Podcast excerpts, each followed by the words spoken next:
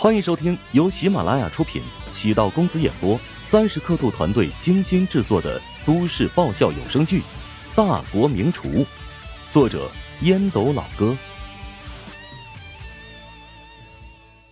第三十九集。乔治在后厨忙着准备顾客下单的菜单，丁婵惊慌失措的冲了进来：“不好了，外面出大事了！周冲在门口疯狂砸车，聚集了很多人。”开业第一天，门口便发生打砸事件。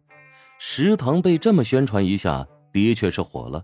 可惜是负面的，以后谁还敢来这里吃饭呢？乔治皱眉，放下手里的活儿，洗手擦净。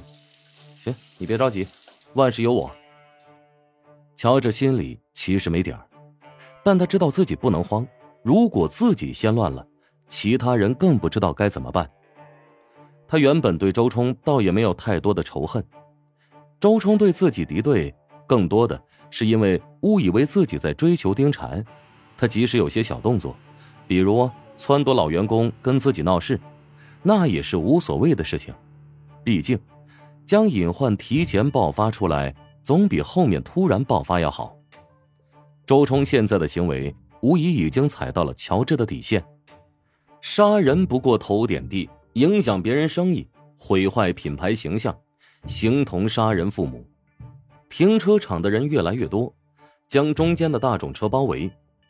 乔治远远的看见黄城的奔驰车停在旁边，秘书站在距离车五六米的地方打电话，心中突然一凛：周冲砸的那辆车不会跟黄城有关系吧？那周冲岂不是碰到硬茬了？乔治分开人群。丁婵跟在他的身后，周冲看见丁婵，似乎为了彰显自己的男子汉气概，手上的棒球棍挥舞的更加得劲儿。黄成的弟弟被媳妇儿拉着，怒吼道：“放开我！叫我揍不死你这个王八羔子！放开我！”周冲停手，将棒球棍在手心拍了拍：“你的车被砸坏了是吧？我赔就是了。喏。”我的车就在那儿，你也可以砸，砸呀！黄成的弟弟瞄了一眼，是一辆宝马车，以他夫妻俩的薪水，的确没法以怨报怨。咔嚓一声，侧窗玻璃如同蛛网般粉碎，哧啦，后视镜被干净利落的掰断。周冲见夫妻俩陷入沉默，助手继续嘲讽：“你倒是说说，你拿什么跟我比啊？”开个破大众的穷酸货，你们一天不上班没薪水不说，老板还得炒你们鱿鱼不是吗？我就不一样了，我一天不上学，我爸就安排秘书给我银行卡打钱了。哼！哎呀，周少，你今天啊实在是太厉害了，你这打脸的方式啊让人耳目一新啊！哈哈，我爸跟我说过，只要不伤及人命。看到不顺心的事情，爱怎么折腾就怎么折腾，可以用钱摆平的都不算是。哼！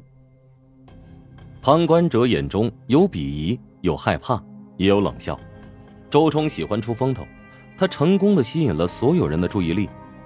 皇城的弟弟和弟媳气得浑身发抖，看着爱车被砸得支离破碎，却无能为力。警车怎么还没到？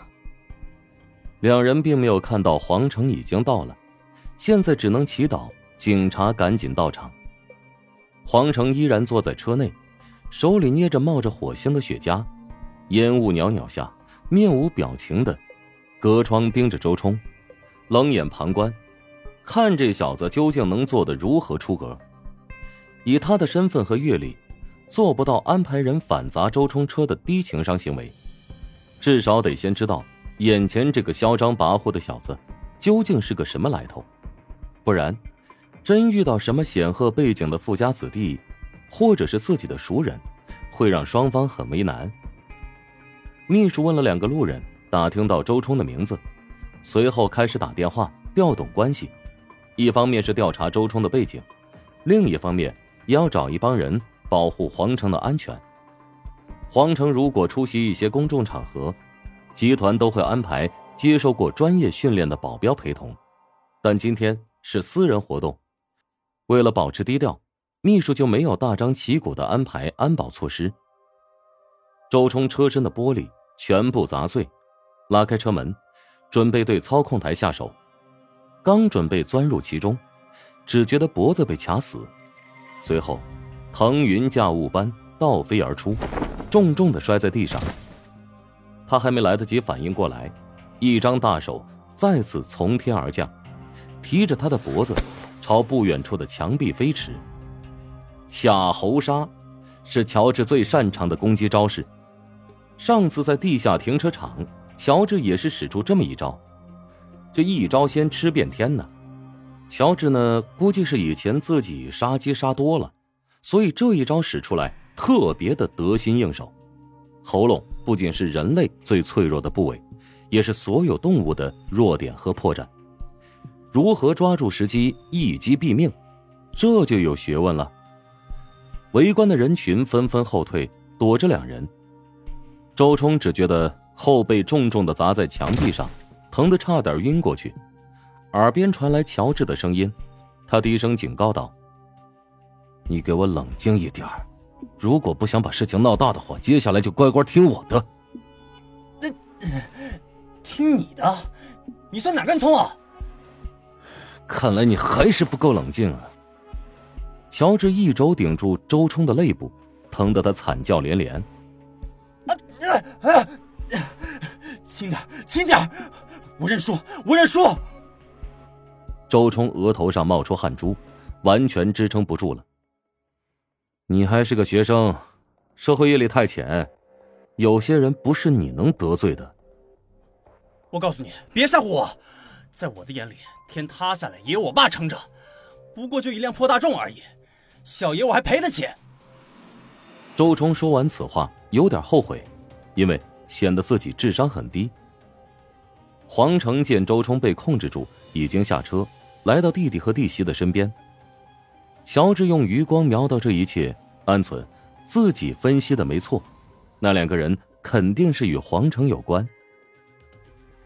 你想当李刚儿子第二吗？啊，世界上有些人是不能得罪的。你砸的大众车主或者没什么，但是人和人是有纽带的。世界上有很多人，你爸也不一定能得罪。嗯，看见那辆奔驰 S 级了吗？你现在激怒的是他的主人。周冲被乔治这番提醒之后，额头和后背都开始冒冷汗。富二代惹是生非，以至于得罪大人物，结果被修理的很惨的故事，网上有那么多经典案例，想必你也听过不少。你坑自己就算了。如果连你父亲也坑了，那未免也太不理智了吧？啊！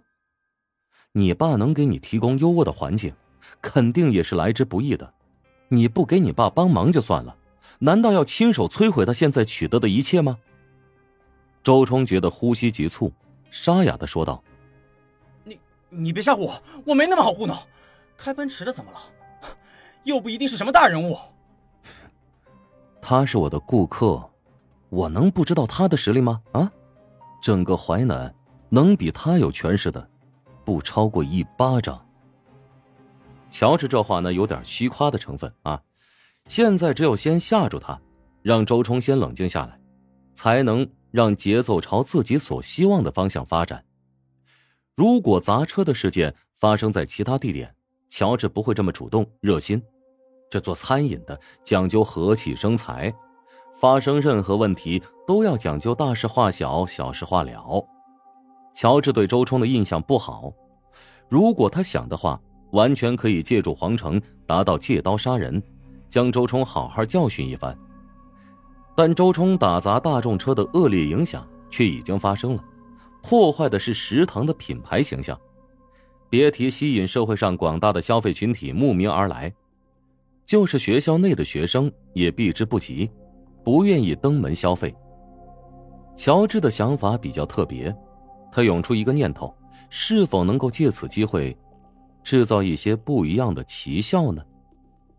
周冲是职业技术学院的地头蛇，如果能够安抚好他，以后其他人闹事，谁都会掂量一下。周冲在乔治的提醒下，逐渐冷静下来，乔治也就松手。周冲是嚣张跋扈惯了，但他还不至于完全没有理智。本集播讲完毕，感谢您的收听。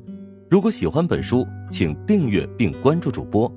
喜马拉雅铁三角将为你带来更多精彩内容。